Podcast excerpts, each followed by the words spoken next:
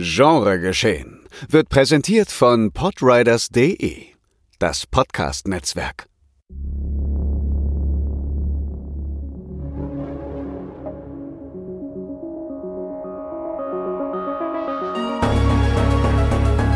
Genregeschehen. Der Podcast über den unkonventionellen Film. Mit Daniel Schröckert, André Hecker und Tino Hahn.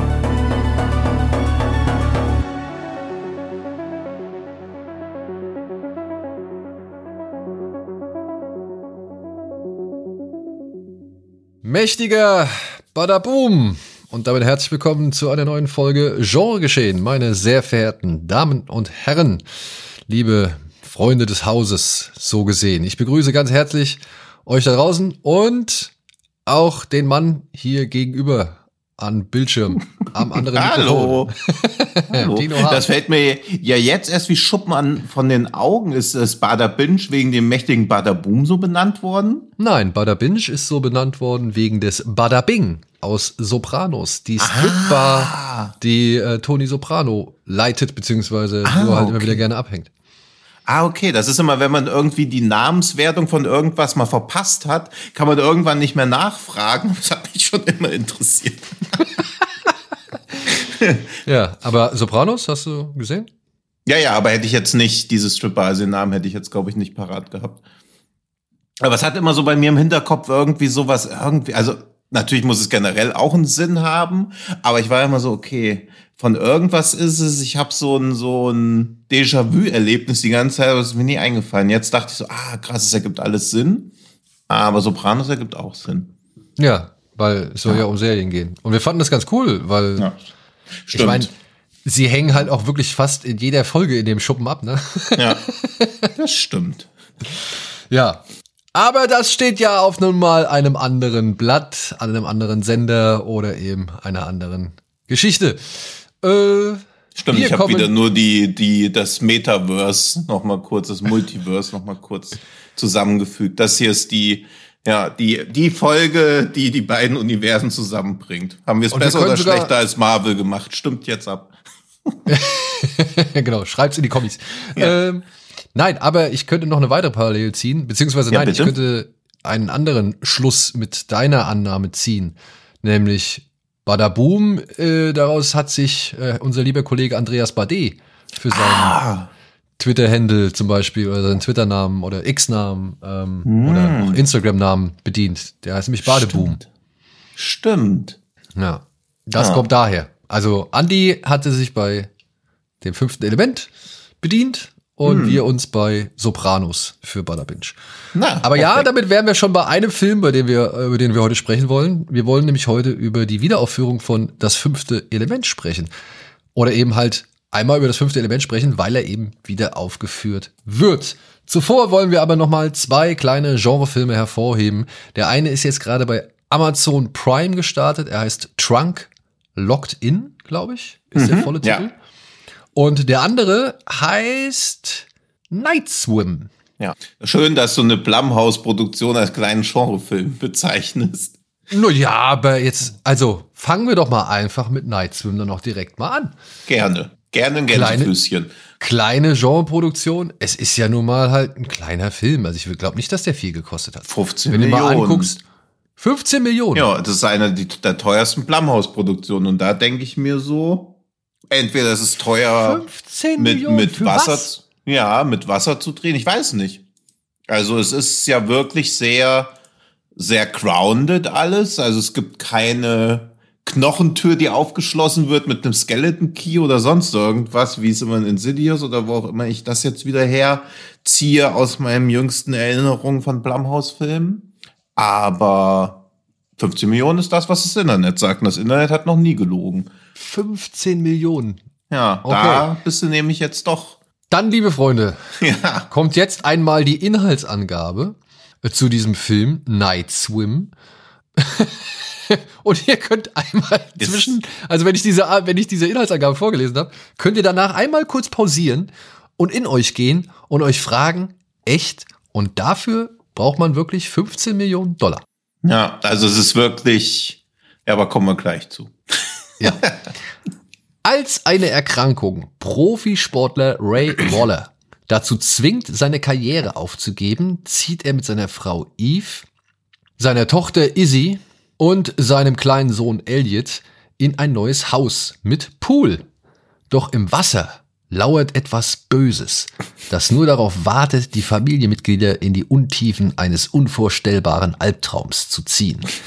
Jetzt geht diese offizielle Inhaltsangabe, geht noch weiter aber das würde ich jetzt hier vorzeitig mal beenden, denn wir werden bestimmt auf ein paar Punkte so oder so nochmal zu sprechen kommen. Ja. Und ich glaube, was hier, sag ich mal, noch erzählt wird, ist meiner Meinung nach schon zu viel für diesen Film, der ansonsten echt nicht viel ja an Inhalt bietet. Die ziehen in ein Haus und der Pool hat's hinter den Ohren. Jetzt faustdick ja. muss man selbst entscheiden, ja. aber äh, der Pool ist nicht ganz das, was er einfach sein soll, nämlich ein Becken mit Wasser. Hm. Ja. Ja. Also es ist echt so, wir haben ja, also leider ist das ja inzwischen auch schon noch, noch unsäglicher fast bei uns geworden, als irgendwas mit Black Mirror zu vergleichen. Aber wir sagen ja oft, dass das hier maximal für einen Kurzfilm gereicht hätte. Und Nightsfilm basiert auch noch auf einem Kurzfilm. Und den habe ich mir angeguckt und dann denkt man die ganze Zeit so, oh, bitte, bitte macht keinen Langfilm draus, nur dass ich den Langfilm vom Kurzfilm gesehen habe. Und ja, also es ist. Ja, also ich bin ich ratlos, nicht, wie das entstehen konnte. Ich wusste nicht, ich wusste nicht, dass das ein Kurzfilm vorher war. Das haben sie aber dummerweise in den Abspann geschrieben. Ja. Wo ich mir halt dachte, ja, bei gewissen Szenen hm. dachte ich mir, ja cool, für sich genommen sind die eigentlich ganz geil. Ja. Aber der ganze Rest dazwischen ist halt viel zu lang, hm. um auf diese Szenen zu warten. Ja. Und auch viel zu uninteressant, um auf diese Szenen zu warten. Das ist halt die große Krux an dem, an dem äh, Film. Und ich hatte halt auch wirklich, sag ich mal, spätestens als der so auf ins letzte Drittel einbiegt, hm. habe ich mir gedacht, nee, Freunde, ey, das kannst du doch alles viel, viel kürzer erzählen. Ja, ja. ja, und dann stellt sich halt raus, okay, der Eindruck, es, es ist wirklich, es ist erstaunlich, wie oft es dann zutrifft, dass man halt merkt, entweder man weiß es vorher und merkt so, ja, okay, ich verstehe, was sie hier und hier gemacht haben, um es irgendwie auf Länge oder auf Strecke zu kriegen. Und man kann dann immer noch entscheiden, ob es funktioniert oder nicht. Oder halt, man merkt halt, man weiß es vorher nicht, aber man merkt halt anhand des Films, naja, das hätte deutlich kürzer mhm. auch gut gepasst. Absolut. Ja? Also positiv formuliert könnte man noch sagen, dass es fast ein Biopic über das Leben von White Russell ist, der hier die Hauptrolle spielt.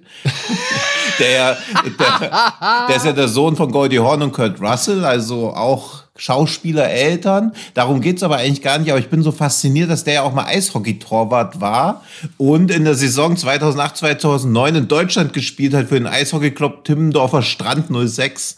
Also, es ist irgendwie so absurd. Und hier im Film spielt er einen Baseballspieler, aber es ist eigentlich egal. Also wie alles auch egal ist. Diese Hintergrundstories, also der ganze Film fühlt sich wie so ein Versuchsaufbau irgendwie an, ob man es schafft, daraus 90 Minuten irgendwie zu stricken. Weil es gibt Ey. von, ja, sorry, sag du. Hammer. Wirklich. Das gleiche habe ich auch gedacht. Weil als ich, als ich diese Prämisse, hier darf ich ja, sagen, ja, ja. Äh, als ich diese Prämisse, äh, äh, sag ich mal, erfahren habe, okay, der Pool ist böse. dann denke ich mir doch halt, ja gut, dann bleib halt ja. weg vom Pool. Ja, also das Problem ist gelöst. Ja. Du gehst einfach nicht in den Pool.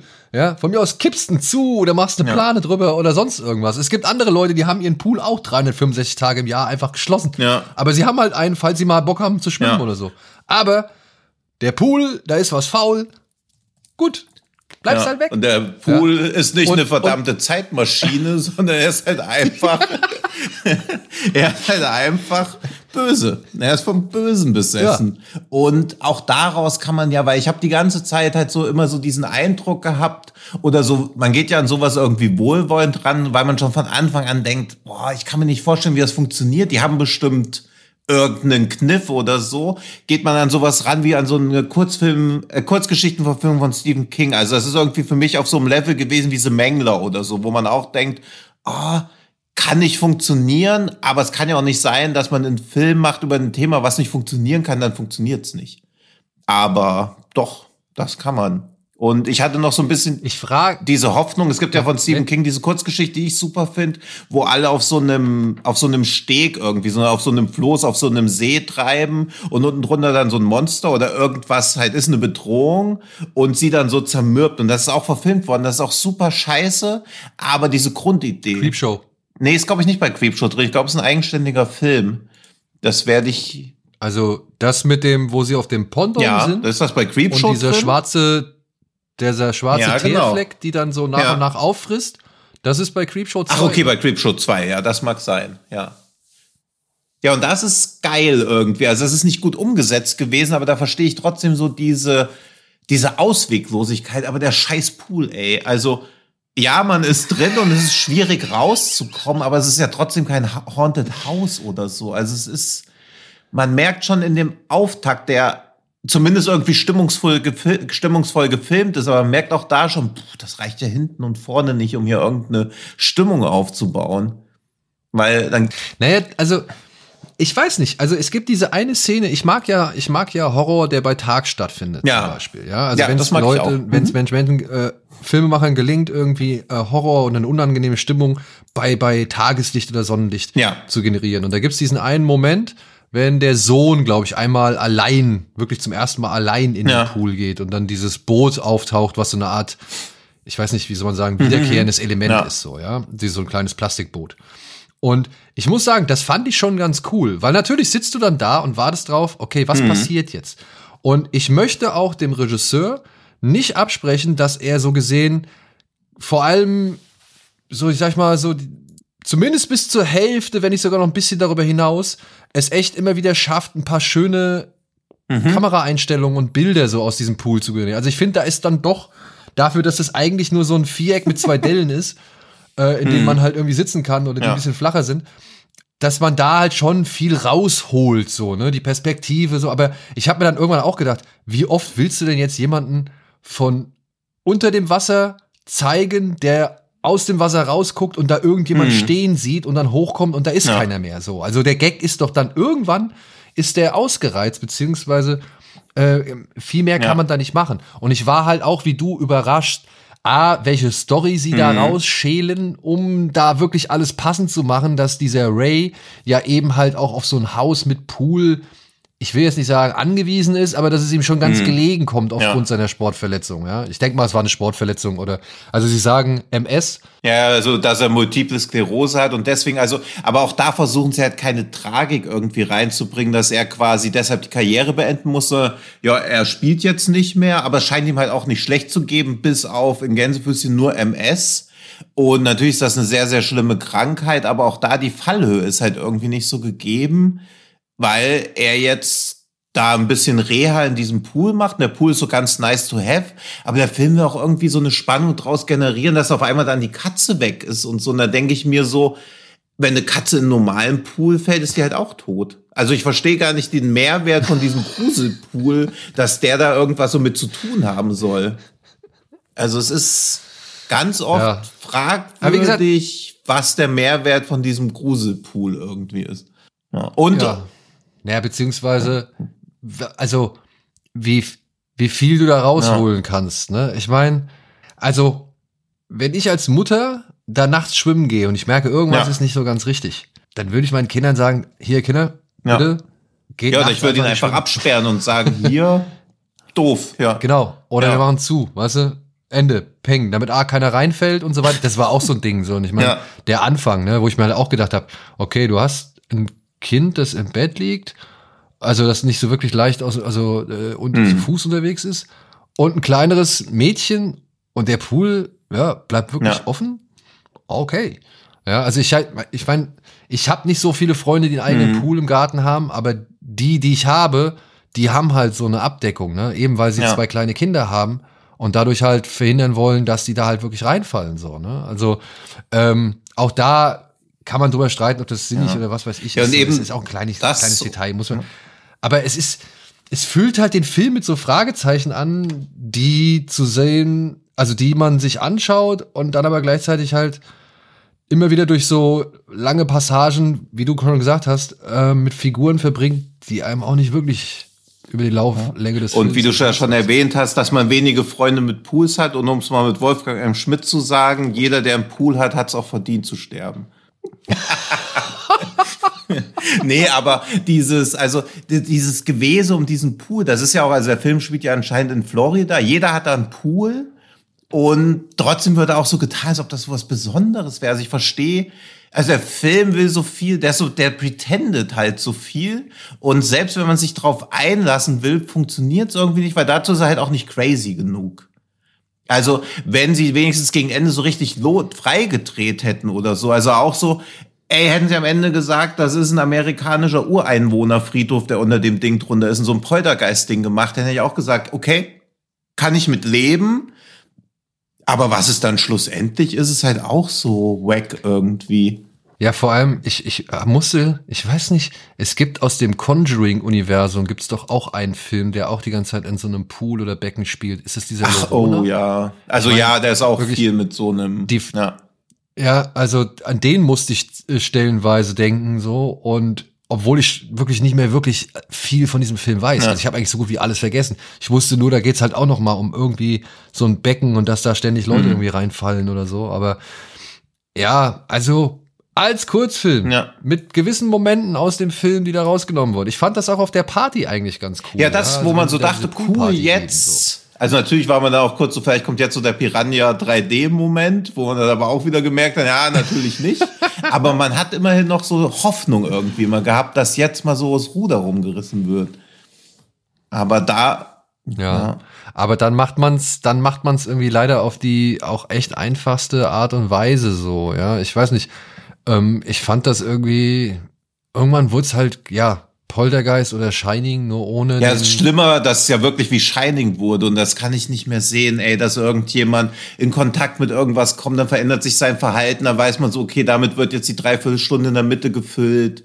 Ah, ja. ja, also ja. der Film, und das war halt auch so ein bisschen ernüchternd äh, im Erlebnis, das ist so wirklich by the numbers, ne? Also du ja. konntest, du konnt, man konnte gewisse Entscheidungen und Momente konnte man wirklich nach, ja, nach der Uhr abzählen, so.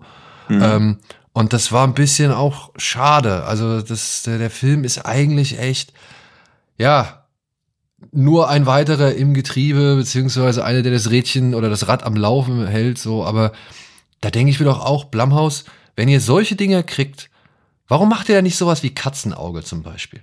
Ja, ja. und vor allen Dingen dann so ist, ja, dann, hat man, oder, oder Ghost Stories zum Beispiel. Ja. Kennst du noch diesen Ghost Stories mit Martin Freeman? Ja, ja, klar. Ja, ja, den fand ich super. Der hatte coole, den fand ich auch creepy, gut. Ja, ja. Der, war der hatte coole, creepy, creepy Geschichten. Ja. ja. Und die waren nie zu lange, die waren nie zu sehr gestreckt. Dreimal halbe Stunde, bam. Und du gehst aus dem Kino, hast dreimal cool irgendwie was gehabt. Sowas hm. kann doch Blumhaus locker machen, wenn sie sagen, ey, hier, wir haben so viel Stoff. Vielleicht taugt der nicht unbedingt zu einem 96 Minuten Film, wo halt auch dann, glaube ich, noch mal fünf Minuten alleine Abspann waren. Hm. Ja.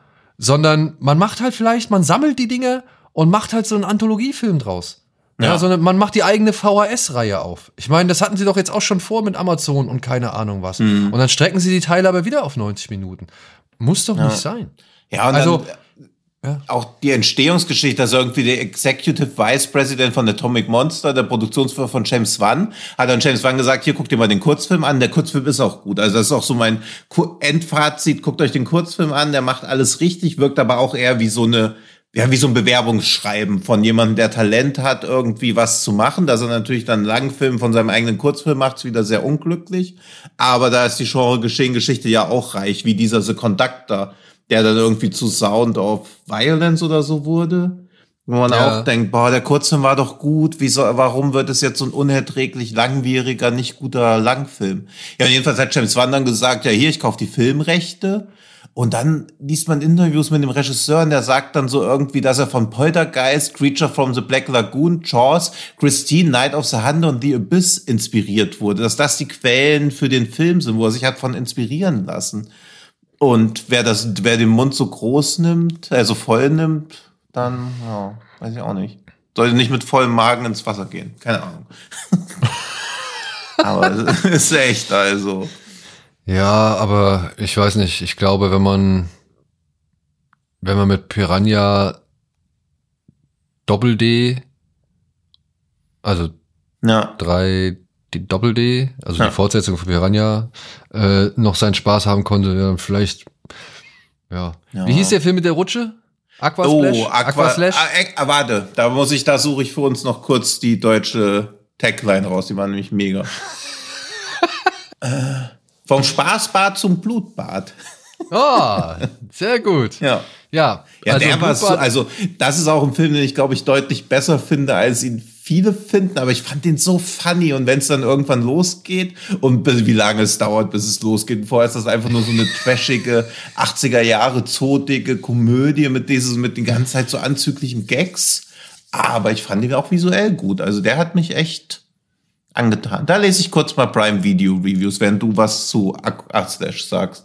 Ja, also wenn Aquaslash äh, euer Ding ist, hätte ich jetzt normalerweise gesagt, dann könnte vielleicht euch auch Night Swim gefallen. Ja, aber, aber es fehlt ja. ja der komplette Splatter. Ja, es fehlt der komplette Splatter. Es ist halt ein, ja, PG-13 Horrorfilm. Ich glaube, das muss man auch hinzufügen. Ja. Ähm, das, also, das sei mal der Fairness halber gesagt. Ich fand halt für einen PG-13 Horrorfilm, also wenn das ein Film ist, den 13-Jährige sehen können oder sehen sollen, dann muss ich sagen, finde ich das immer noch vertretbar, weil es gab ja schon ein, zwei creepige Momente, das will ich mhm. dem Film gar nicht absprechen. Ja. Ähm, sogar ohne allzu sehr auf die Jumpscare-Tube zu drücken. Also da gab es Filme, die waren schon lauter, beziehungsweise haben es schon schamloser mhm. angekündigt als der Film jetzt hier. Aber ich sag mal, wenn man so ein wirklich, wirklich hartes Gruselfest erwartet oder ein schönes Gruselfest erwartet, weil man eben schon auch einiges gesehen hat. Ich weiß nicht, ob Night Swim dann so die Wellen schlägt. Ähm, Lustig. Für Einsteiger. Wellen schlagen, nice. Ja. Für, Einschle äh, für Einsteiger, so wirklich für ganz frische, die halt so kaum Berührungspunkte damit haben, könnten ein Auge riskieren. Aber ich muss auch sagen, da, da gibt's auch vergleichbar Besseres, das die Figur näher bringt oder eine spannendere Geschichte erzählt oder irgendwie mhm. mehr auch aus dem Ganzen rausholt, ja. was er da erzählen möchte, so, beziehungsweise womit er irgendwie Angst einflößen möchte. Und, und in diesem ja. sehr, sehr eng umrissenen Swimmingpool-Genre ist er auch einer der besseren noch. Ich erinnere nur, hast du diesen Pool, so Pool jemals gesehen, diesen vietnamesischen? Mit dem Krokodil? Ja? Ja, nee. Okay. Weil der also da ist ein Mann halt einfach, der schläft auf seiner Luftmatratze ein in einem Pool und es ist der letzte Tag der Schwimmbadsaison und sie lassen einfach das Wasser ab und vergessen ihn im Schwimmbad. Und dann ist er halt in diesem 10 Meter Pool einfach gefangen und dann kommt ein Krokodil rein und das geht so über so einen Zeitraum von sieben Tagen und das hat richtig Potenzial, aber es ist so strunzdumm teilweise schon, dass er nach vier Tagen auf einmal eine Tür im Pool entdeckt. Die ist ihm vorher noch nicht aufgefallen. Und so Sachen passieren die ganze Zeit. Und das, das Krokodil greift zweimal am Tag an und er haut ihm dann halt immer auf den Kopf. Und dann klaut er dem Krokodil die Eier, weil das Krokodil legt dann Eier und will dann da brüten und er klaut dann dem Krokodil den eigenen Nachwuchs und also, der war richtig irre. also der war so schlecht, dass ich das eigentlich schon fast wieder lohnt. Ich guck mal, wie der richtig heißt. Aber ich glaube, der hieß einfach so Pool. So, immer ein gutes Zeichen für die Qualität von einem Film, wenn man so abdriftet. Ja. Gut. Dann kommen wir noch zum nächsten Film. Der da heißt Trunk. Oh, ist natürlich, sorry, Thailand, nicht Vietnam. Ich hatte irgendwie gedacht, da wir, nämlich um, warum ich auf Vietnam gekommen sind, wir wollten eigentlich auch irgendwann über 5, 7, 8 Magnum sprechen. Auch ein vietnamesischer Film, aber vietnamesische Filme haben leider oft die Angewohnheit, echt sehr schlecht zu sein, ohne dass man es sich wirklich erklären könnte. Deswegen dachte ich, dass so Pool aus Vietnam ist. Das tut mir leid. Ja. So, du darfst noch den deutschen Verleihtitel raten von The Pool. Allein mit einem Krokodil. Der Pool, Komma, Hölle sechs Meter. Keine Ahnung, also alles. Ach, sechs stimmt. Meter was? Sechs ja, Meter entfernt, sechs ja. Meter tief. Sechs, Sechs Meter, Meter breit. groß, das ist ja dann gar nicht so schlimm. Stimmt, und was ich ja, ja auch immer, der hat auch eins meiner Lieblingsgenre äh, äh, Zubehörteile. Natürlich liegt oben am Rand auch noch seine Insulinspritze. Und er hat halt Diabetes, muss dringend an diese Spritze kommen. Ah. Und 30 Minuten des Films werden damit verbracht, wie er sich irgendwelche Gerätschaften baut aus dem, was er im Pool so findet, um an diese Dings zu kommen. So. Was ist das für ein Pool? Also was, was? Äh, der ist wirklich ganz, ganz tief. Ja. Ganz, ganz tief. Ja. Und warum? Äh, war, ach, warte, da waren die Welt, nee, das war ein Turmspringbecken. Ah. Ja. So. Und, und jetzt spoilere ich auch noch das Ende. Das Ende war nicht das einzig Gute. Da wurde im Publikum auch lautstark gebucht, gebucht. Spoiler. Ja, aber das Ende ist das einzig Gute. Jedenfalls ist dann taucht auf einmal ein Hund. Am siebten Tag taucht auf einmal so ein kleiner süßer Terrier oder so am Poolrand auf. Und aber er hat natürlich irgendwie im Pool eine Hundepfeife gefunden, wie das halt so ist. Und dann pfeift er mit dieser Dings und der Hund stranguliert sich dann an seiner eigenen Leine und dann hängt er so in drei Meter Tiefe, der tote Hund, und da kann er dann irgendwie dran springen und sich über diesen toten Hund nach draußen ziehen. Und man denkt so, okay, der Film hat schon alle abgefuckten gegen Ende, tötet dann noch einen süßen Hund, wo man doch weiß, dass alle, dass man alles machen darf, nur keine süßen Tiere töten. Und da ist es soll dann irgendwie den Protagonisten retten. Gut. Ja. Das ist jedenfalls also Ganz, ganz wilder Film. Wo gehobelt wird, da fallen Späne. Ja, das stimmt. So, so, kommen wir zu unserem zweiten Film für diese Woche und damit zu Trunk. Beinhaltet folgende Story. Die 28-jährige Rucksacktouristin Malina erwacht orientierungslos in dem verriegelten Kofferraum eines fahrenden Autos und muss zu ihrem Entsetzen feststellen, dass ihr mehr als die Erinnerung fehlt. Mit ihrem Telefon als einzige Verbindung zur Außenwelt führt die intelligente junge Frau einen verzweifelten Kampf ums Überleben, während das Fahrzeug unerbittlich auf ein schreckliches Geheimnis zurast. Ja. Das mag ich, diesen Gut, saunigen äh, Einstieg, dass ihr mehr als nur die Erinnerung fehlt. Das fand ich. ja, muss man sagen. ja. Und führt auch, also, nee, komm. Gehen wir doch erstmal auf äh, das ganze Szenario und alles weitere ein. Mhm. Der eine oder die andere wird sich vielleicht fragen, hä, Moment mal, sowas kenne ich doch schon. So eine Geschichte habe ich doch schon mal mhm. gehört. Es gibt einen Film mit Halle Berry. Mhm. Ich weiß nicht mehr genau, wie er heißt. Äh, Call irgendwas, ja, nicht auflegen. Nee, nicht auflegen ist der mit Colin Farrell und Kiefer Sutherland. Ah, The Call, Missed Call, Call irgendwas, weil ich find's. Ey, es gibt 15 verschiedene The Call Filme, ne? Aber der heißt tatsächlich auf Deutsch, also auf, im legt Englischen heißt der The Doch, Call. The, Call legt nicht auf, nicht okay. ja. Genau. Mit, äh, ja, wie gesagt, Halle Berry und Abigail Breslin. Ja, wir müssen auch kurz drüber sprechen, wer bei The Call Regie geführt hat, nämlich einer der am tiefsten gefallensten Regisseure überhaupt, finde ich. Ja, das ist nämlich von Brad Anderson. Ja, ja, Session 9, Maschinist. Ja, und danach gute Filme bergab. Danach ging's ja, ja. bergab. Naja. Schade. Gut, The Call. Leg nicht auf. Ja, Trans-Siberian war noch gut. Wer soll da eigentlich nicht auflegen? Naja, die junge Frau im Coverhome, ähm, Abigail Breslin. Ja, ja, aber die hat ja auch gar keine Motivation, nicht aufzulegen. Also ich verstehe diesen Leg nicht auf Titel überhaupt nicht. Ey. Also ist doch klar, dass sie nicht auflegt. Er heißt ja im also Original auch nicht, nicht, leg nicht auf. Er heißt ja, ja aber im Original was, was The Call. Die, was soll da so Spannung rein? Ja, gut. Ja, okay. Ich glaube, ja? wir haben gerade schon klar gemacht, was wir von deutschen Titeln halten. ja, und aber bei The Call, da hat die Szenerie immer wieder gewechselt. Also man, man wechselte mhm. zwischen Halle Berry und, und ähm, Abigail Wrestling im Coverraum hin und her und man hat auch mitbekommen, glaube ich, wenn ich das noch richtig in Erinnerung habe, wie Abigail Breslin überhaupt entführt wird und wie das Ganze irgendwie passiert. Das war so eine, so eine Echtzeit-Situation, die ich eigentlich ganz cool fand. Irgendwann mhm wird dieser Film aber echt schlimm, denn Halle Berry entscheidet sich von ihrem Stuhl aufzustehen und den Telefonhörer einfach mal beiseite zu legen und dann selbst mhm. zur Tat zu schreiten. Und da wird dieser Film, fällt halt vollkommen auseinander.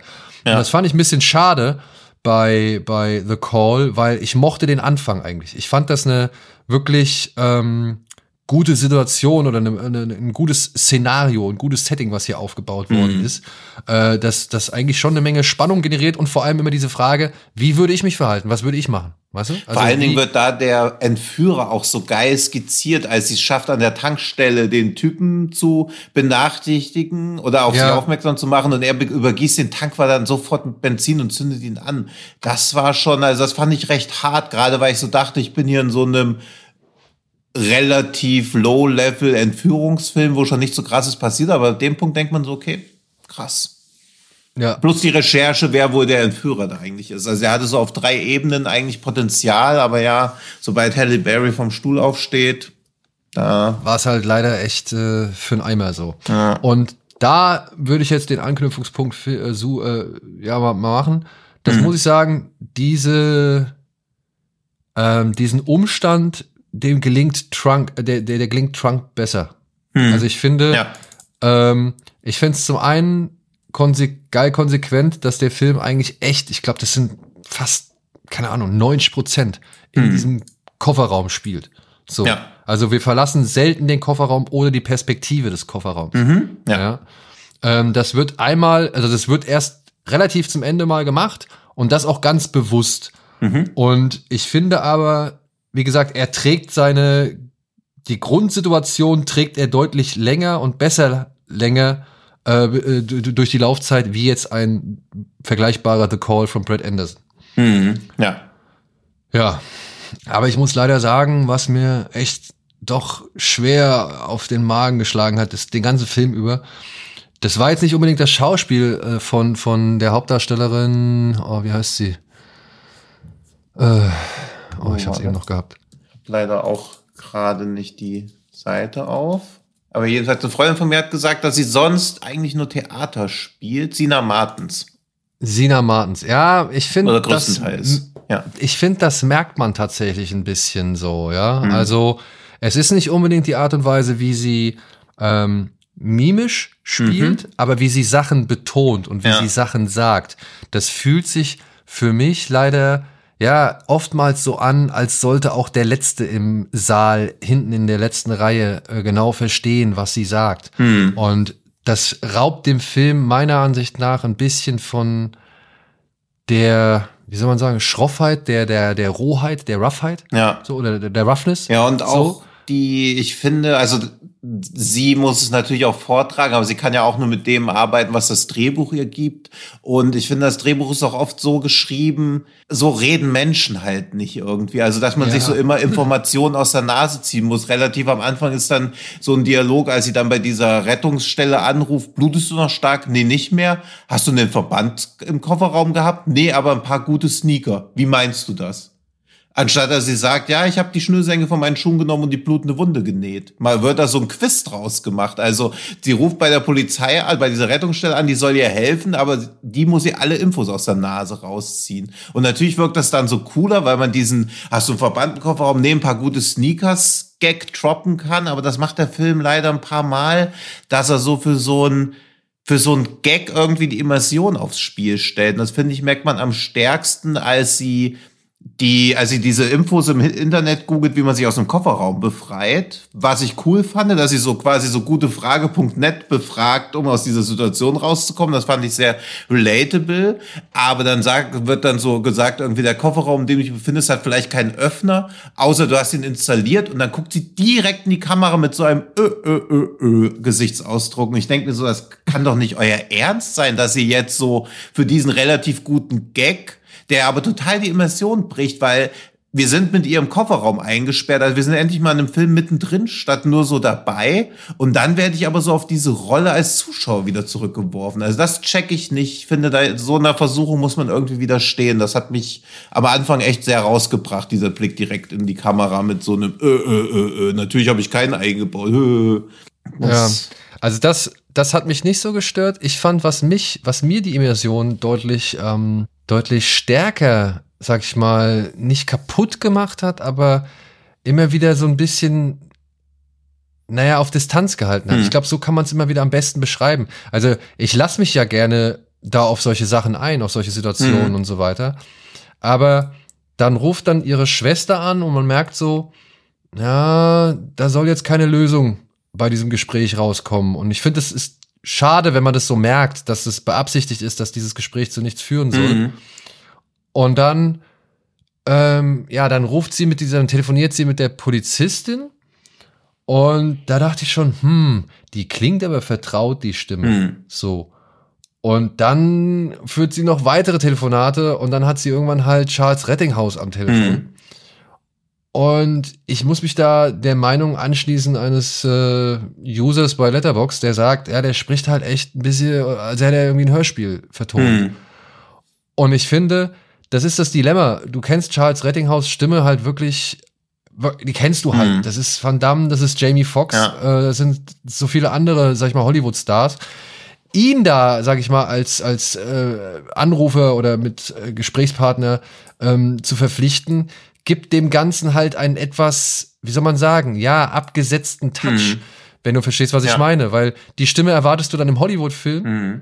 Und, und ähm, er klingt dann halt auch wie in so einem Hollywood-Film. Also er fühlt sich nicht wie am Telefon an, sondern als würde er halt irgendwo im Tonstudio sitzen und da was einsprechen, wenn du verstehst, was ich meine. Ja, und ich glaube halt auch, dass er das, also ist eine Mutmaßung, da kannst du ja noch mal, weil du wirst ja mit dem Regisseur noch ausführlicher bei Kino Plus reden, mal drauf eingehen, aber ja. ich nehme an, Charles Rettinghaus war auch so Support Your Local Indie Filmmakers und hat gesagt, klar mache ich das, aber natürlich wird er auch nicht genau oder vielleicht kein genau genuges, genau genuges, um Himmels Gottes Willen, kein, kein detailliertes äh, Briefing bekommen haben, wie die Szene jetzt wirklich gesprochen werden soll. Oder er kann vielleicht auch eher so, also er kann vielleicht besser sprechen als schauspielen.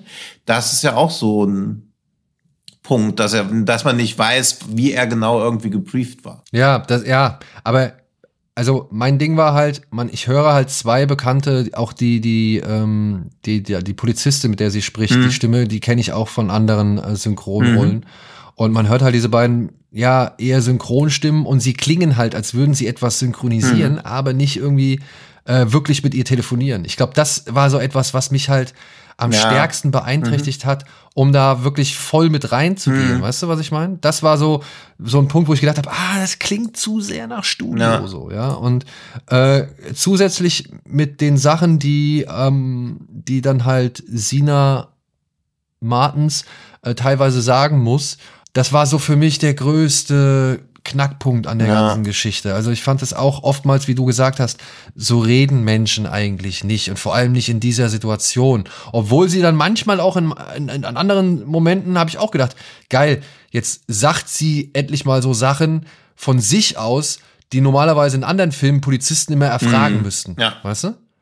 Ja, also da ist halt dann auch mal jemand am Telefon, der dann halt mitdenkt, der sich nicht völlig nur der Panik mhm. hingibt und der dann halt auch mal wirklich mit ein paar Infos rauskommt, die möglichst hilfreich mhm. sind, so, ja, oder die halt äh, verhindern, dass ja die Polizei alles klein klein abfragen muss, wie es in anderen Filmen gerne mal so ist. Ich fand dann halt nur leider doch, dass es dann so das ein oder andere Telefonat zu viel in mhm. diesem Film gab, weshalb er leider ähm, ein paar Minuten zu viel auf der hm. Uhr hat. Also ich auf glaube, es gibt da so ein Gespräch, ja, auf dem Tacho, ja. Es gibt da so ein Telefonat, das führt sie dann auch mit der Polizistin. Da muss ich sagen, oh, ich weiß nicht, warum es drin ist. Ich werde ihn fragen, warum es drin ist und ob, ob sowas wirklich immer sein muss. Aber da wird's halt für sehr lange Zeit mal sehr hm. emotional. Hm. Und ja, ich weiß nicht, das ist nicht etwas, was mich unbedingt wirklich mhm. interessiert hat, beziehungsweise funktioniert alles, was der Film daraufhin noch erzählt, trotzdem. Also, der Film schlägt dann noch ein paar Haken. Das ist, fand ich eigentlich ganz cool, dass er halt wirklich sich noch mal was, äh, noch ein paar Sachen einfallen lässt, um die Situation nicht so ersichtlich wie am Anfang bleiben mhm. zu lassen. Ja. Also man merkt schnell, okay, sie steckt im Kofferraum, sie steckt aus einem bestimmten Grund im Kofferraum, sie hat auch mehr als ihr Handy verloren aus einem bestimmten Grund. und ähm, beziehungsweise diese mhm. Wunde nicht ohne Grund. So, das, das fand ich schon cool. Das, das hatte auch was angenehm Finsteres. Ja, oder auch mal wieder erfrischend so eine Sache.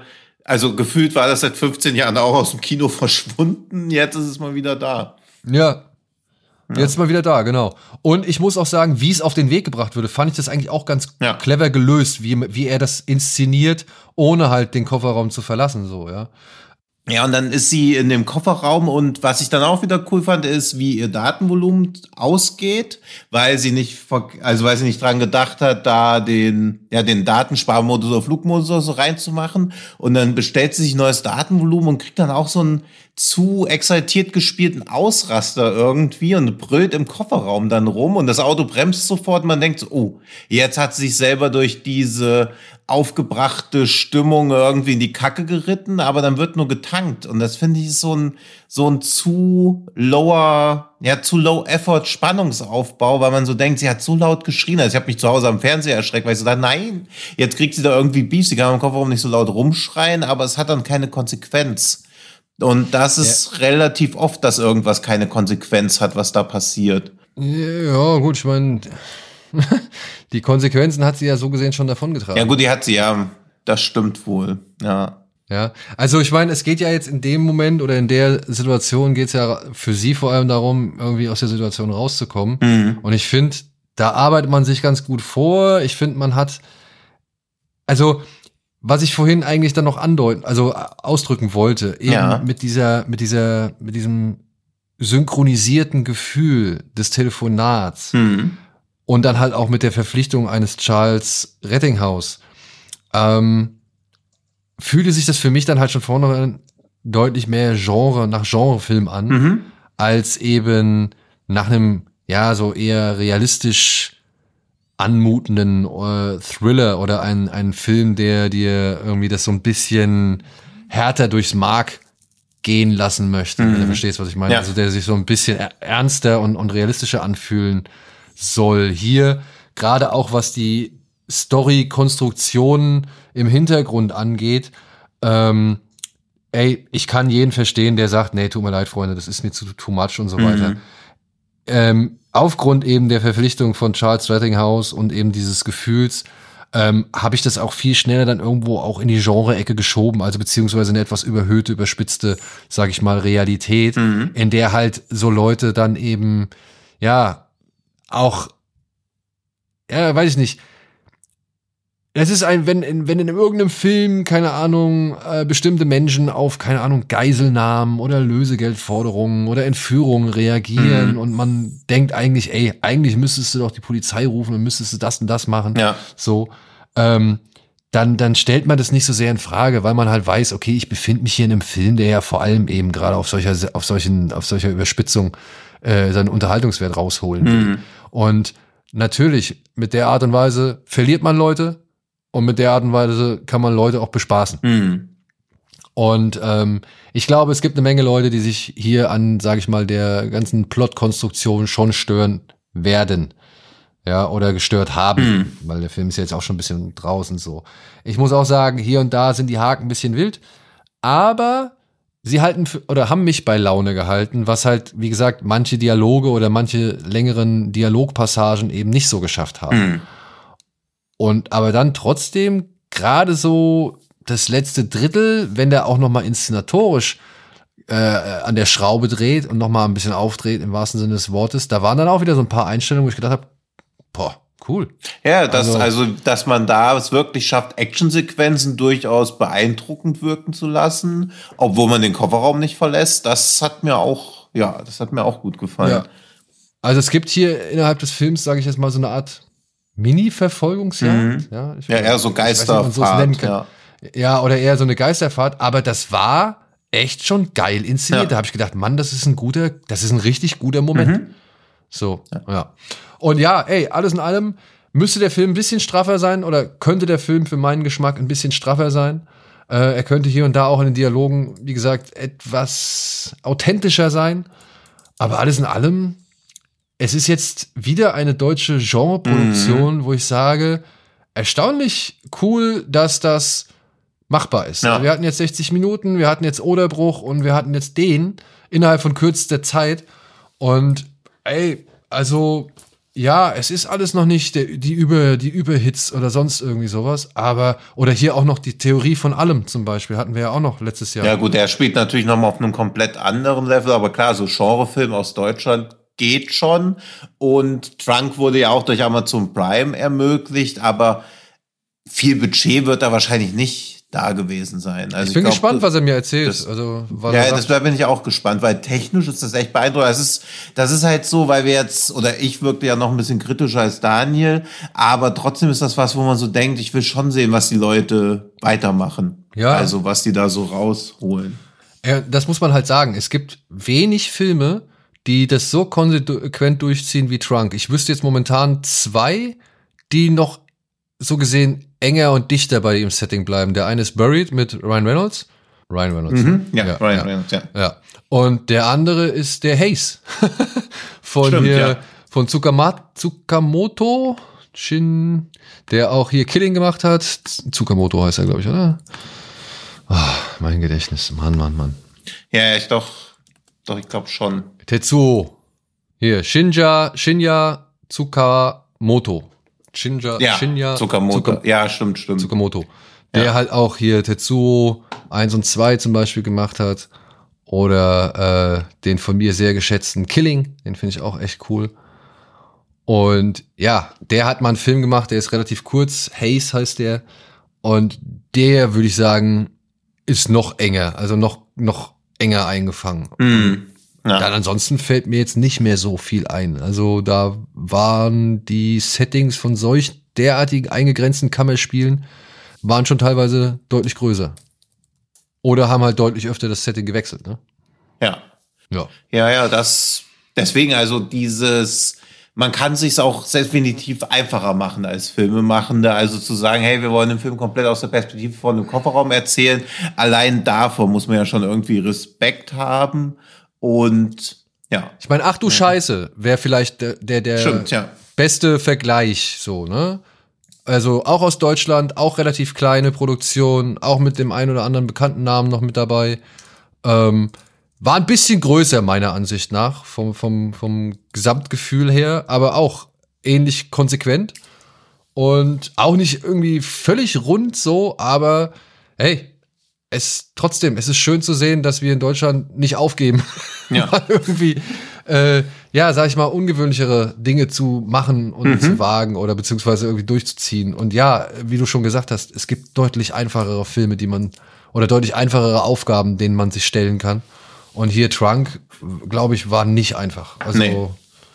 Nee, nee, also für Kamera und Schnitt und der Regisseur hat ja Drehbuch geschrieben und den Schnitt gemacht und ich glaube, er wusste dann halt, also als Regisseur weiß man, glaube ich, generell sehr genau, was man da macht, um mal eine komplette Binsenweisheit jetzt mal rauszuhauen. Aber wenn du dann auch den Schnitt komplett machst, also er wird schon gewusst haben, worauf er sich da einlässt und was für ein krasser Aufwand das wahrscheinlich wird. Also das würde mich auch interessieren, sowohl wie viele Drehtage sie hatten, als auch wie lange sie dann wirklich am Schnitt noch gesessen haben. Ja, das äh, werde ich alles hoffentlich in Erfahrung bringen. Ja, dann gut. Machen wir noch mal das fünfte Element und dann darfst du dich auf das Gespräch mit dem Regisseur vorbereiten.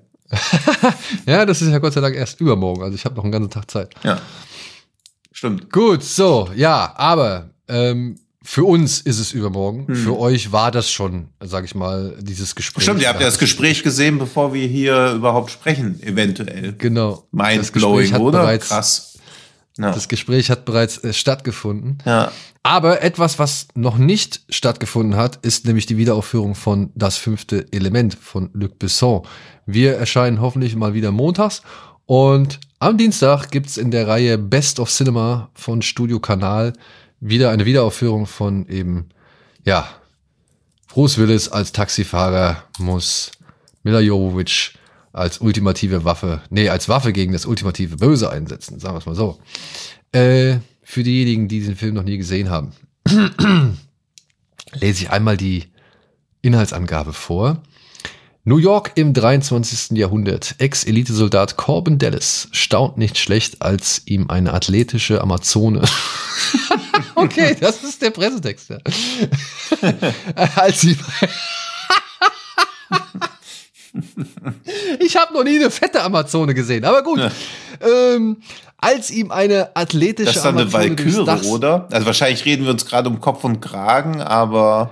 Na, aber, aber, Entschuldigung, eine Amazone ich assoziiere mit einer Amazone immer eine Kriegerin und ja. eine starke, muskulöse, ja, durchtrainierte Frau. Mhm. Das ist doch das Ding, oder? Oder, oder, ich meine, das mag, und das will ich gar nicht abstreiten, beziehungsweise da, da gebe ich meine Unkenntnis gerne offen zu. Das mag ja vielleicht ein Begriff sein, der ja rassistisch konnotiert ist oder, oder der halt einen rassistischen Hintergrund hat, ja. Also, falls dem so sein sollte, bitte ich um Verzeihung, weil das wüsste ich in diesem Fall nicht.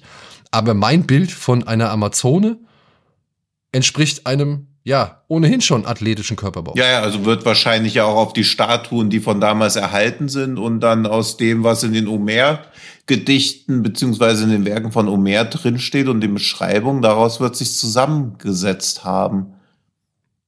Ja. Und ich scroll jetzt also, gerade, also, um dich zu erretten über den Wikipedia-Artikel Amazonen drüber und es sieht alles so nach Norm Schönheit aus, beziehungsweise Normkörperbau. Also es ist weder was, es bricht in keinerlei Extrem hier irgendwie aus.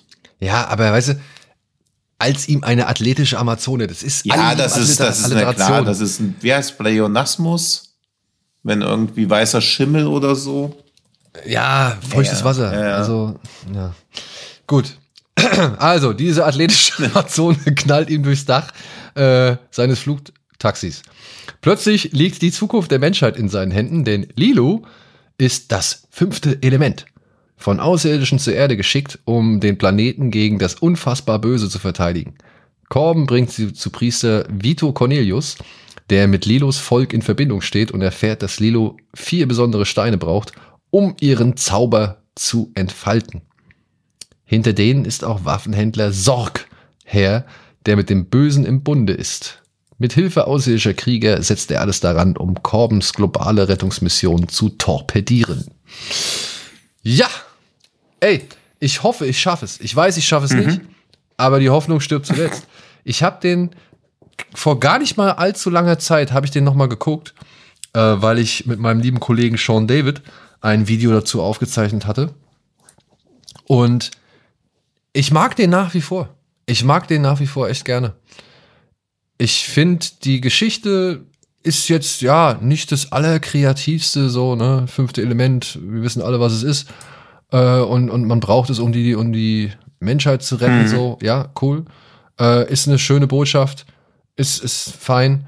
Ähm, ich bin aber nach wie vor Fan von dieser Welt. Ich mag den Humor, der da drin steckt. Ich mag das Tempo, das der Film doch eine sehr lange Zeit aufrechterhält. Ich finde, der Film gerät erstmals so richtig in Stocken, wenn sie auf diesem Flosten Paradise Schiff sind.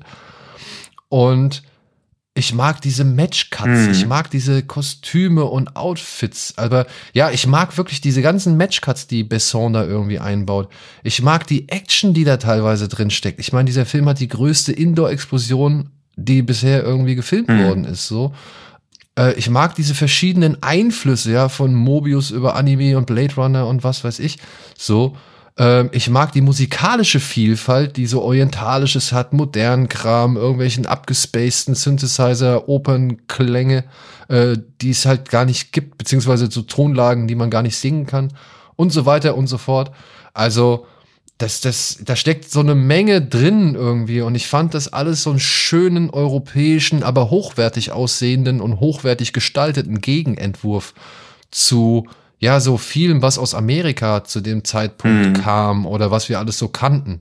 So, und ich finde auch, ey, ich finde auch Besson in dem Film, wie fast in keinem anderen mehr danach, ich finde es so toll, wie er mit gewissen Elementen und Details im Film wieder spielt, äh, beziehungsweise im Film installiert und erst dann später wieder nochmal aufgreift. Also so ganz viele Sachen. Und wenn es nur diese beiden Streichhölzer sind, mit denen Corbin Dallas, also Bruce Willis, irgendwie mal sich eine Kippe anzünden will, die er aber dann wieder zurücksteckt in die Schachtel und die er dann am Ende, wirklich ganz am Ende einmal ganz mhm. dringend braucht. Ja, also diese Streichholz. Also, ähm, ich finde, Besson schließt hier sehr viele Klammern mhm. in dem Film.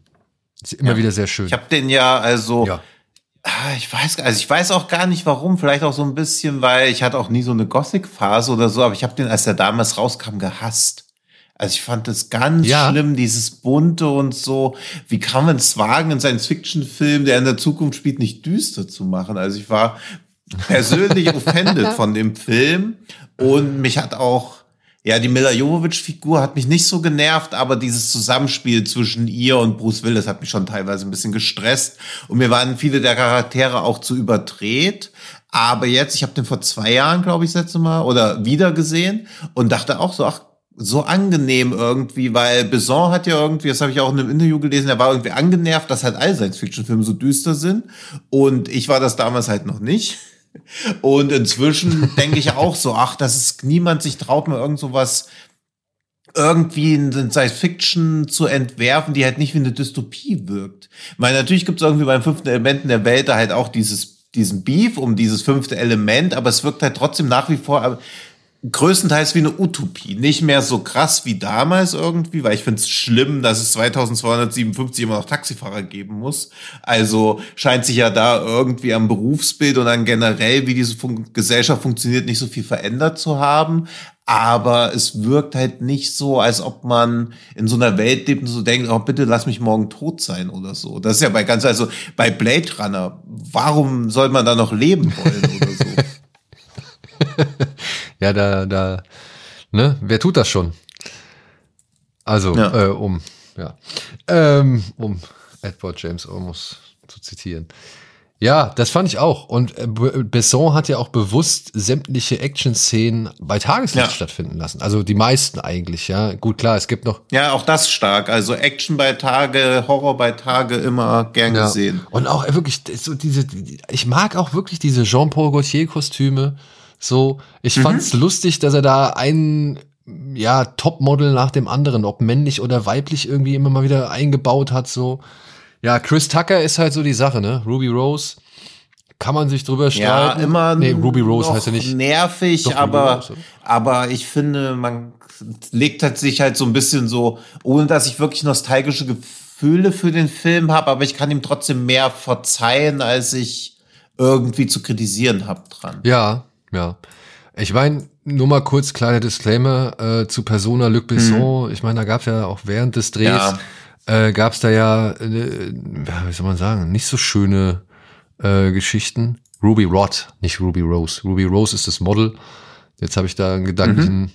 Springer gehabt. Nee, Ruby Rod heißt ja Chris Tuckers Figur. Ähm, wo habe ich denn, ja genau, also ich meine, bei, bei Besson. Genau, Besson, äh, die ist, die Geschichte ist ja auch schon, ja, ich würde sagen, relativ bekannt. Er war ja zum Zeitpunkt des Drehs eigentlich noch mit dieser Lava Nalula Opernsängerin zusammen gespielt. Ja, My Wen. My Wen ähm, und hat sich dann aber während des Films von ihr getrennt, um halt mit Mila Jovovich zusammenzukommen. Wenn man jetzt noch so die anderen Geschichten kennt, wann hm. Mai Wen und Luc Besson zusammengekommen sind, beziehungsweise schon irgendwie ein Paar waren und so weiter. Ähm, das ist alles schief und, und äh, für uns vor allem, sage ich mal, arg ungewohnt um es freundlich auszudrücken. Aber die Gesetzgebung in Frankreich ist da, so wie ich es mitbekommen habe, auch eine ganz andere oder eine andere. Deswegen war das wohl bei denen damals nicht so problematisch, wie es hierzulande gewesen wäre.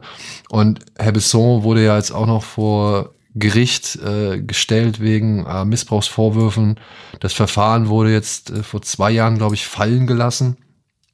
Also Wer weiß, ob es da Zahlungen gab oder nicht. Ich, ey, darum geht's nicht, ne? Also nur einmal, wir, uns ist das bewusst, aber ja. äh, das soll jetzt mal hier nicht auf den Film einwirken, ja, weil das wussten wir damals halt alle nicht. Ich bin in diesen Film reingegangen ja. und da wusste ich nicht, dass er mit der My Wayne zusammen ist. So, ich habe einfach diesen ja, Film und wer gesehen. jetzt und wer jetzt irgendwie trotzdem moralisch ablehnt, fünfte Element in die Wiederaufführung zu gehen, verstehe ich natürlich auch völlig. Kann man machen, klar. Weil auch diese, auch vor, also vor Gericht freigesprochen. Ist ja eine ähnliche Sache wie auch zum Beispiel auch bei Kevin Spacey, ohne zu tief in das Thema reinzugehen, aber man kann es trotzdem ja moralisch trotzdem verwerflich finden. Oder durch diese Vorwürfe, die lange Zeit im Raum standen, so sehr von der Person einen Eindruck gewonnen haben, dass man halt das Werk nicht mehr konsumieren möchte. Also völlig fein, ob man jetzt Werk und Autor trennt oder eben nicht, ist ja eine Sache, die höchst individuell ist und jeder Person selbst überlassen. Genau, also aber uns geht es hier eigentlich nur mal darum, nochmal zu sagen, dass dieser Film eigentlich meiner Ansicht nach, was du auch gesagt hast, ein schöner hm. Gegenentwurf immer noch ist, weil es gibt mhm. nichts so nicht so viel Vergleichbares. Also wir, er hat es ja nochmal versucht, Luc Besson mit Valerian. Ähm, ja. Aber der Film war leider, ey, der hatte ein paar schöne Momente gehabt, mhm. aber viel ja. zu wenig, um über die gesamte Laufzeit zu tragen und hat dann halt ja. leider mit Cara Delevingne und äh, na, ja, Dane also DeHaan. selten weniger Chemie zwischen zwei Leuten gesehen ja. als da. Also, also, wirklich, das waren A, beides keine Leads. Also das waren keine nee. Haupt, äh, Haupt, Hauptdarsteller. Es wirkte so. so ein bisschen so, als ob sie beide nicht zur selben Zeit am Set gewesen wären, sondern beide so vor, also jeweils die Szenen aufgenommen haben, die anderen wurden dann halt so über Greenscreen dann dazu gefügt. Also da war echt keinerlei Bindung oder so dazwischen. Also sie haben null irgendwie miteinander harmoniert. Ja, und ich finde, da harmonieren Jovovic und Willis ja, ja. um einiges besser. Ja. Aber das ist mir und ich habe es jetzt auch noch mal gelesen, dass dass Bruce Willis und Gary Oldman haben keine einzige Szene gemeinsam. Es ist auch sehr ungewöhnlich, finde ich, dass der Antagonist und der Protagonist sich kein einziges Mal begegnen. Dabei haben sie eine Beziehung. Auch das ist wieder so ein kleines ja. Detail, wenn er dann da mhm. bei diesem fahrenden Essenshändler oder beziehungsweise wenn der mhm. fahrende Essenshändler bei ihm zu Hause ist und ihm dann halt so die Nudeln serviert und er kriegt dann halt diese Nachricht und dann mhm. heißt es ja, wenn es eine gute Nachricht ist und so weiter, äh, was ich, wenn es eine schlechte Nachricht ist, müssen sie nichts bezahlen. Und dann steht halt mhm. halt da, da dieses Sorg äh, Firmenlogo drauf, so, ne? Also er ist quasi ja, Angestellter ja, ja. von Gary Oldman und wird Ja, stimmt, halt das war so auch so ein netter Gag, stimmt. Also hätte ich jetzt natürlich vergessen gehabt, wenn du es nicht wieder erwähnt hättest, aber ja, ist auch nice. Ja, aber weißt du, und das meine ich, diese kleinen Details und auch so diese Sachen, mhm. diese Funktionalität von all so vielen Dingen, ne? Also, da wirkt vieles halt schon echt durchdacht oder beziehungsweise passend für diese Welt. Ob es jetzt so die Taxen sind oder sein, sein, diese Rohrpost, dieses Rohrpostsystem, was sie da haben, oder sein hm. Zigarettenspender und auch dieses Apartment, was er hat. Ich fand das so cool mit diesen ganzen kleinen Einheiten, die er immer wieder rausholt und hm. die sich dann auch selbst irgendwie ja zusammenfalten oder die Dusche oder der, das Kühlfach und so weiter und so fort. Ähm, das, das hat irgendwie alles diese Welt, in der, oder diese Stadt, in der er da lebt, äh, richtig cool und gut repräsentiert, weil mhm. so man den Eindruck ja gewonnen hat, dass es eine Millionen- oder Milliarden-Metropole ist und da halt einfach nur auf engstem Raum gelebt wird, so, ne? Mhm. Also diese, wie gesagt, ich, ich finde diese Welt, die lebt so schön, die fühlt sich so ja. schön organisch, lebendig, agil und, und wuselig an, so, ja, ohne dass es halt eben auch, wie du sagst, zu düster ist. Und ja, ich mag die Action, wie gesagt, die Ballerei, das ist eine fast schon John Woo-artige Ballerei da in diesem, hm. in diesem Kreuzfahrtschiff, äh, die ich bei selten anderen europäischen Regisseuren gesehen habe. Ja, ja und ich verstehe auch nicht, wann er das verloren haben soll. Ja, ich also verstehe es auch nicht. Strange. Ey, wirklich, diese, diese, dieser Shootout mit diesen, mit diesen Kriegern, der ist hm. echt, ich habe mir den ja, wie gesagt, ich habe ihn da vor kurzem nochmal gesehen, der ist echt ja. geil. Der ja. ist echt geil. Und abgesehen von der Kreischerei von, von Chris äh, Tucker so, ja. Aber mhm. ähm, ja, wann hat also ich, ich verstehe es nicht, wann Besson dieses Mojo verloren hat, so, ja. Ich meine, der ja. hat ja noch genug Actionfilme danach gemacht, aber die hatten nicht mehr diese Wucht. Er hat danach halt diesen The Story of John of Arc gemacht, diesen The Messenger. Der war halt eine richtige Gurke. Angela, Ach, ja, es war halt kein Actionfilm. Kein nee, nee, und dann Arthur und die Minimoys. Und dann ist er eigentlich auch erst wieder mit Lucy 2014 wieder zur Action gekommen. Ja, der ironischerweise auch noch sein erfolgreichster Film mit weitem Abstand ist. Also fast doppelt so viel eingespielt wie das fünfte Element. Hatte ich auch gar nicht auf dem Schirm, dass, dass Lucy fast 500 Millionen eingespielt hat. Das krass. Echt? Ja. Ich fand den, ich fand den so. Ich finde den auch. Unscheinbar. Also, ja. Also 457 Millionen hat er eingespielt. Hätte ich jetzt nicht gedacht. Ja. Also, dass der vielleicht so seine 100 Millionen gemacht hat oder so. Ja, Klar, ich war jetzt auch richtig, richtig erstaunt, dass der so viel eingespielt hat. Ich meine, der wird auch, glaube ich, nicht allzu viel. Ich meine, das ist ja auch so eine Sache, ne? Also, äh, Besson ist ja bis, bis, bis Valerian ja schon relativ kostengünstiger Film. Also Fifth Element war schon der teuerste europäische das, Film genau. ever, aber er hat halt Bruce Willis gehabt und so. Also ich meine, das war das war schon jetzt nicht ein komplett irres Wagnis und Valerian war halt ein komplett irres Wagnis, finde ich. Also, genau. genau. Es gibt ich manche mein, Filme, wo man so denkt, wie soll das Budget jemals wieder reinkommen? Ja. Ich meine, Fifth Element war schon ein Risiko, ne? Ja. Also ich meine, Willis hat ja auch auf einen Großteil seiner Gage verzichtet, mhm. so. Ja. Und, und äh, Oldman war auch nicht wirklich zufrieden mit seiner Rolle. Er fand das wohl alles nicht so richtig cool. Mhm. Äh, aber ja, da hat sich's halbwegs ausgezahlt und ich finde, du hast einen künstlerisch gesehen deutlich wertigeren Film oder beziehungsweise mhm. auch ein, sowas, was Unterhaltungskino angeht, einen deutlich wertigeren Film. Ja. ja. Der Humor, ey, wirklich, da sind heute noch Szenen drin, über die kann ich lachen. Mhm. So, wenn Gary Oldman diese Kiste schließt und feststellt, dass die Würfel oder diese Steine nicht drin sind und dann so, und so anfängt zu heulen, so, ja. Ich, ja. ich lache da heute immer noch. ja.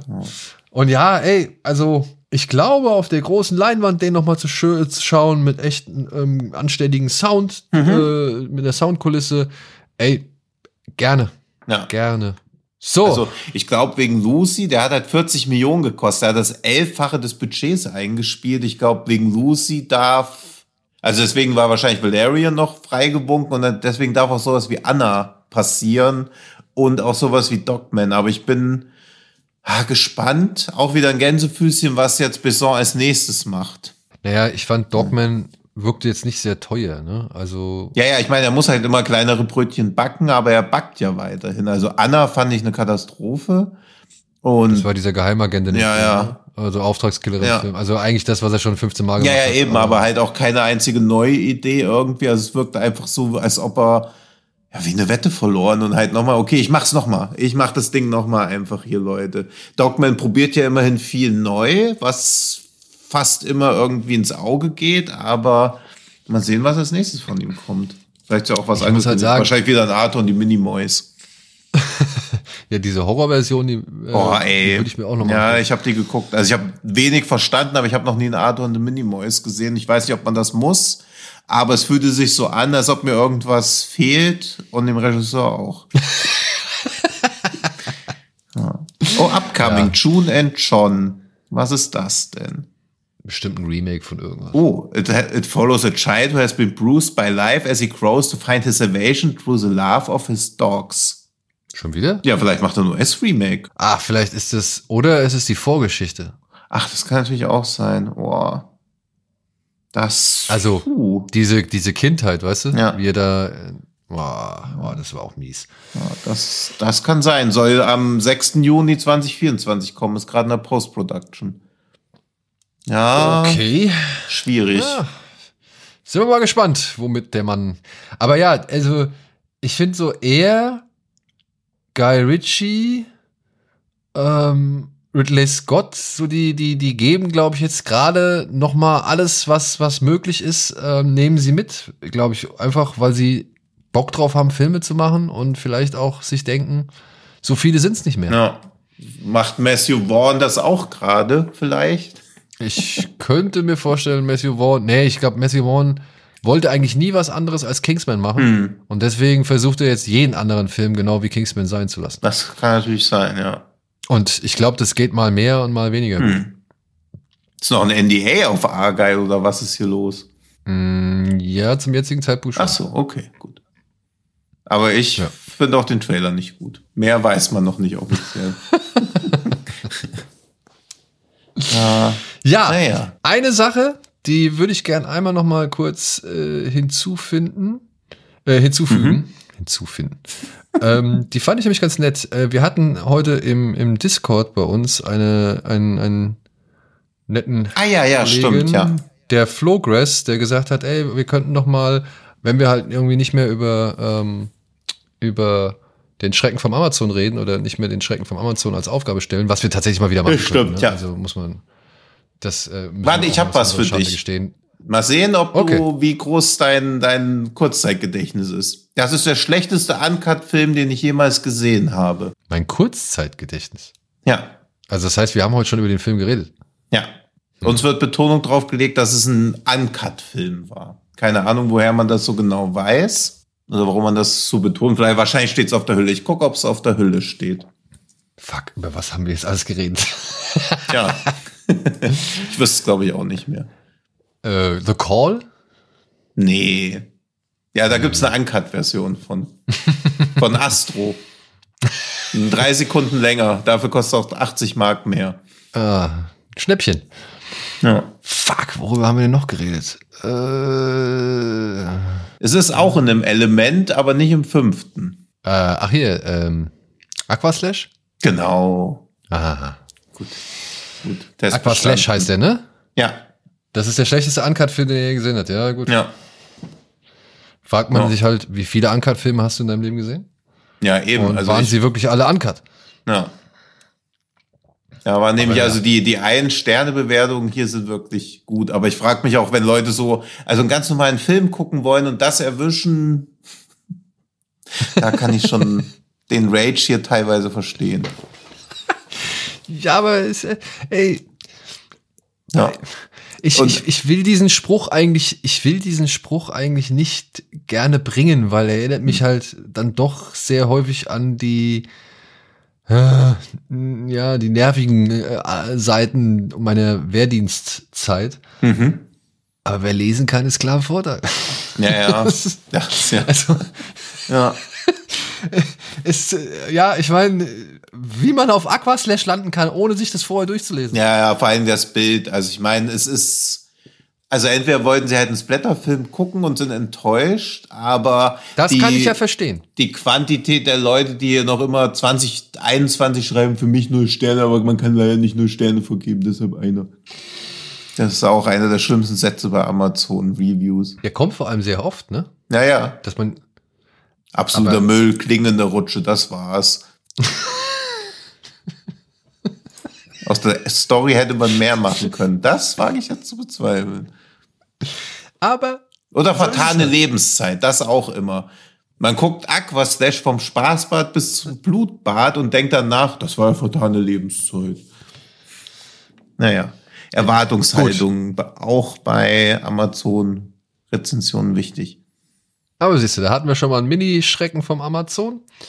Und ja, falls wir keinen Schrecken vom Amazon machen, und damit wären wir bei dem eigentlichen Punkt, bei dem ich landen wollte, den uns Flowgrass quasi, ja, den Flowgrass, ja. den er uns ins ja. Ohr gesetzt hat.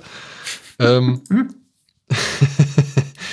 ist nämlich, dass man uns quasi am Ende der Folge oder dass wir am Ende der Folge eine Zuschauerfrage beantworten werden. Mhm. Also, dass wir jetzt mal einfach so regelmäßig einbauen, so ein Ask Me Anything am Ende der Folge. Also, dass ja. wir uns immer eine Zuschauerfrage raussuchen und die dann auch beantworten wollen, wenn ihr denn da Bock drauf habt. Also wenn ihr Bock drauf habt, schickt uns gerne eure Fragen, entweder über unseren Discord-Server oder über Twitter, über Instagram. Als Spotify-Kommentar auf die Folge.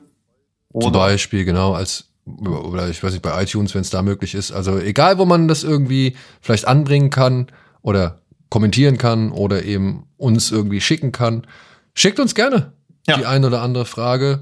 Vielleicht auch mal so eine schöne Denksportaufgabe. Weiß nicht. Ich fand letztens, ja. ich habe letztens noch eine Frage, musste ich in einem anderen Podcast beantworten. Da hatte zum Beispiel jemand gefragt, und das fand ich echt ganz charmant, ob man, ob wir uns vorstellen oder ja doch, ob wir uns vorstellen können, ähm, dass auch der stählerne Adler heutzutage noch mal als Remake funktionieren könnte. So in der Art und Weise, ah, wie zum okay. Beispiel ein Top Gun Maverick. So. Und das fand ich, das fand ich eine nette Idee, weil Stählerne Adler ist jetzt auch nicht der Film, den man unbedingt allzu ernst nehmen mhm. sollte. Aber so halt, so ein bisschen auf der harmlosen Ebene darüber diskutieren, was die Filme ausgezeichnet hat oder nicht. Und so, das fand ich, das fand ich ganz spaßig. Mhm. Also, wie gesagt, sowas ja. kann es auch meiner Ansicht nach gerne sein. Ich hab, ja? musste Oder jetzt, ob wir glauben, hm, sag weiter. Was müsst du sagen? Nee, ich musste als du so, dass uns die Leute auch so Fragen oder Rätsel schicken können. Ich muss so oft über dieses Galonenrätsel von Stirb langsam 3 nachdenken, so kurz bevor ich einschlafe, kommt mir das manchmal so in den Kopf und dann kann ich natürlich nicht, nicht aufhören, bis ich die Lösung gefunden habe. Und manchmal geht's schnell und manchmal bin ich ewig lange überlegen, wie es wieder ging. Ja, du musst halt einmal die, Du musst ziemlich viel wegschütten. Ja, ja, und das war so der 5 Gallonen Kanister und 3 Gallonen Kanister und in einem Kanister sollen dann genau 4 Gallonen drin sein. Und es ist eigentlich relativ easy, aber das fällt mir oft so ein, wenn ich so nachts da liege und so fast eingeschlafen bin und dann so, nein, das Gallonenrätsel. Und dann bin ich so, oh, wie geht's jetzt so? Und dann werde ich so ganz unruhig, weil ich es nicht lösen kann. Das dachte ich jetzt ja. so, dass du willst, dass die Leute uns permanent nur sowas schicken. Nicht ganz das, sondern zum Beispiel eher so eine Frage wie, bei welcher Bombe wäre so ein Galonenrätsel auch nochmal geil? Oder welcher Film könnte als nächstes mal wieder das Galonenrätsel einbauen? Oder irgendwie sowas in die Richtung. Du verstehst, was ich meine. ja. ja.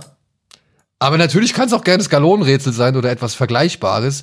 Die Frage ist halt, A, ob wir das wirklich uns trauen, live zu enträtseln. Ja, und ob wir dabei Unterhemden anhaben. ja, aber vielleicht könnte es auch einfach zu schwer für uns sein und wir deletieren uns hier einen zurecht und am Ende, mhm. ähm, am Ende äh, ist es nur noch peinlich für ja. uns. Dann wäre es halt schade, wenn wir diese, dieses Rätsel wirklich live in Angriff genommen haben. Ja, aber das, das wird ja dann in der Kunst des Schnitts wirken wir dann gleich viel smarter. In der Post-Production holen wir das raus. Da holen wir uns die verlorenen 30 IQ wieder zurück. Ja, das macht dann unser Kollege ja. André. Äh, Grüße gehen raus an dieser Stelle. Und ja, Grüße gehen auch raus an euch. Vielen Dank fürs Zuhören. Äh, folgt uns gerne, wie gesagt, auf allen möglichen Plattformen, auf denen das möglich ist. Oder eben abonniert uns gerne bei den Podcast-Plattformen eures Vertrauens.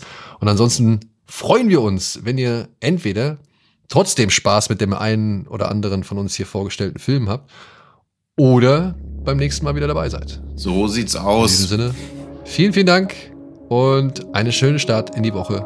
Macht's gut. Tschüss. Tschüss.